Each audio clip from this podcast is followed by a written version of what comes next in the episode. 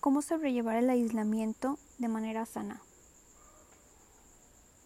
Principalmente no dejando de hacer ejercicio en esta cuarentena. Hay muchas opciones para mantenerte activo y en la mayoría no necesitas materiales adicionales para hacerlo.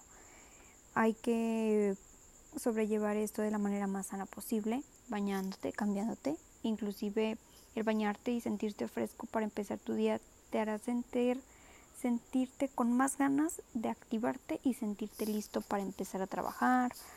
Puedes comenzar a cocinar, que este es un gran momento para aprenderlo. Es como parte de una agenda diaria, crear menús, menús de recetas fáciles, las cuales se puedan ir practicando constante pasa el tiempo y perfeccionando a lo largo de esta cuarentena.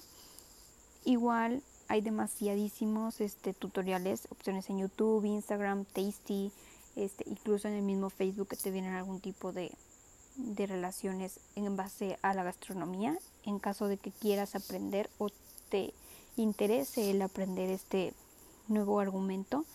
Igual el pasar tiempo con tu familia. Siento que esto de desconectarte con tus aparatos electrónicos y convivir con ellas es como aprovechar al máximo los días para tener buenas pláticas, conversaciones y que cada uno de ellos este, se sienta en confianza, se sienta atraído, se sienta cómodo y sienta que esta cuarentena no está siendo en vano y que no está siendo eh, del todo aburrida, del todo mala. Al igual si tienes mascotas, este, estas también puedes tomarte un tiempo para jugar con ella, dedicarle el tiempo que quizá entre semana por el trabajo, la escuela, este, sea cual sea tu actividad rutinaria anterior, este, puedes alimentarla, bañarla, incluso puedes este, no salir, pero en un parque cerca o en el patio, este, sacarla a pasear, es, etcétera. Igual otro tip que se pudiera hacer es el organizar tu closet. Siento que el reorganizar tu closet, tu recámara, es una manera de, de sentirte más a gusto, como que dedicarte el tiempo que no le dedicabas antes a tu organización en cuanto a tu, a tu área de descanso, ¿no? En este caso es tu, tu recámara. Reorganizar tu closet siempre es una buena idea. Empiezas por tus prendas básicas, zapatos, de ahí puedes ir dividiendo igual tu ropa en secciones, como la ropa de ejercicio, la ropa de oficina, las prendas que ya no necesitas se pueden hacer donativos.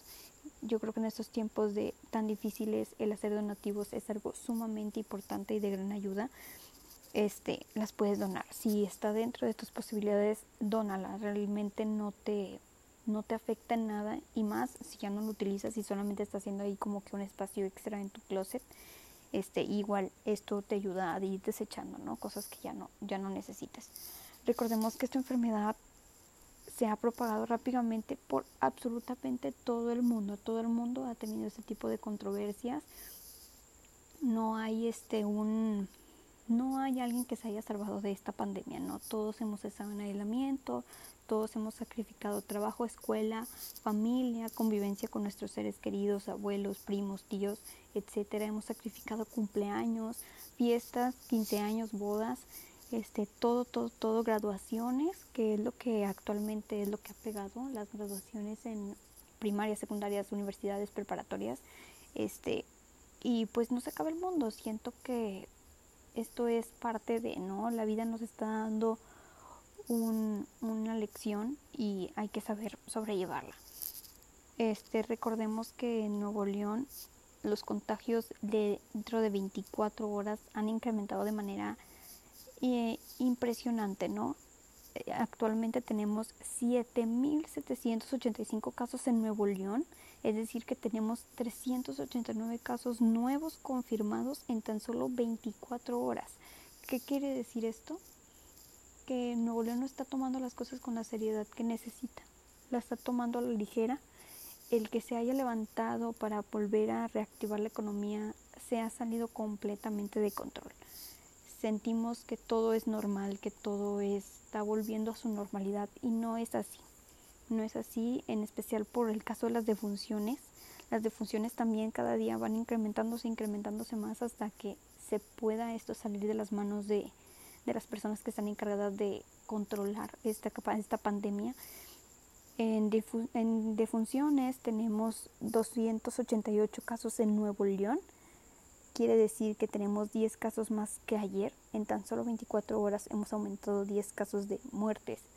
Familias que pierden a sus seres queridos, no les dan la despedida que ellos merecen, incluso algunos muy jóvenes, incluso otros que no tenían ningún otro tipo de enfermedades este, o comorbilidades este, ante, ante esta situación y sin embargo el COVID les arrebató la vida y, y pues no es justo, ¿no? Y nosotros nos tenemos que cuidar, hay que crear conciencia, si no tienes nada que salir, realmente no hay que salir este, utilizar todas las medidas necesarias. Si tienes un negocio y estás volviendo a reactivar tu economía, me da mucho gusto. Realmente eso es algo este, bueno, es algo positivo, porque quiere decir que vamos a empezar, vamos como los bebés, ¿no? Vamos a volviendo a caminar, volviendo a aprender de esta nueva normalidad, este, en todos los sentidos, académicos, educativos, este, laborales, este, todos estamos aprendiendo a, a ir paso a paso esta nueva normalidad. Este, bueno, todos sabemos que San Pedro fue el principal municipio con el primer contagio en Nuevo León. Afortunadamente para ese municipio ha ido incrementando este en cuanto a casos, descendiendo, más bien dicho, este en el cual Monterrey llega a los 2005 casos actualmente dejando a Guadalupe con 1336 y Apodaca con 997. No digo el resto de los municipios porque siento que son muchos y es demasiada información, pero digo los primeros tres como para tener un poquito de, de desglose en cuanto a casos por municipio. Este, y pues de verdad, ayudemos. Ayudemos a que esto no se nos salga de las manos y que podamos avanzar más rápido.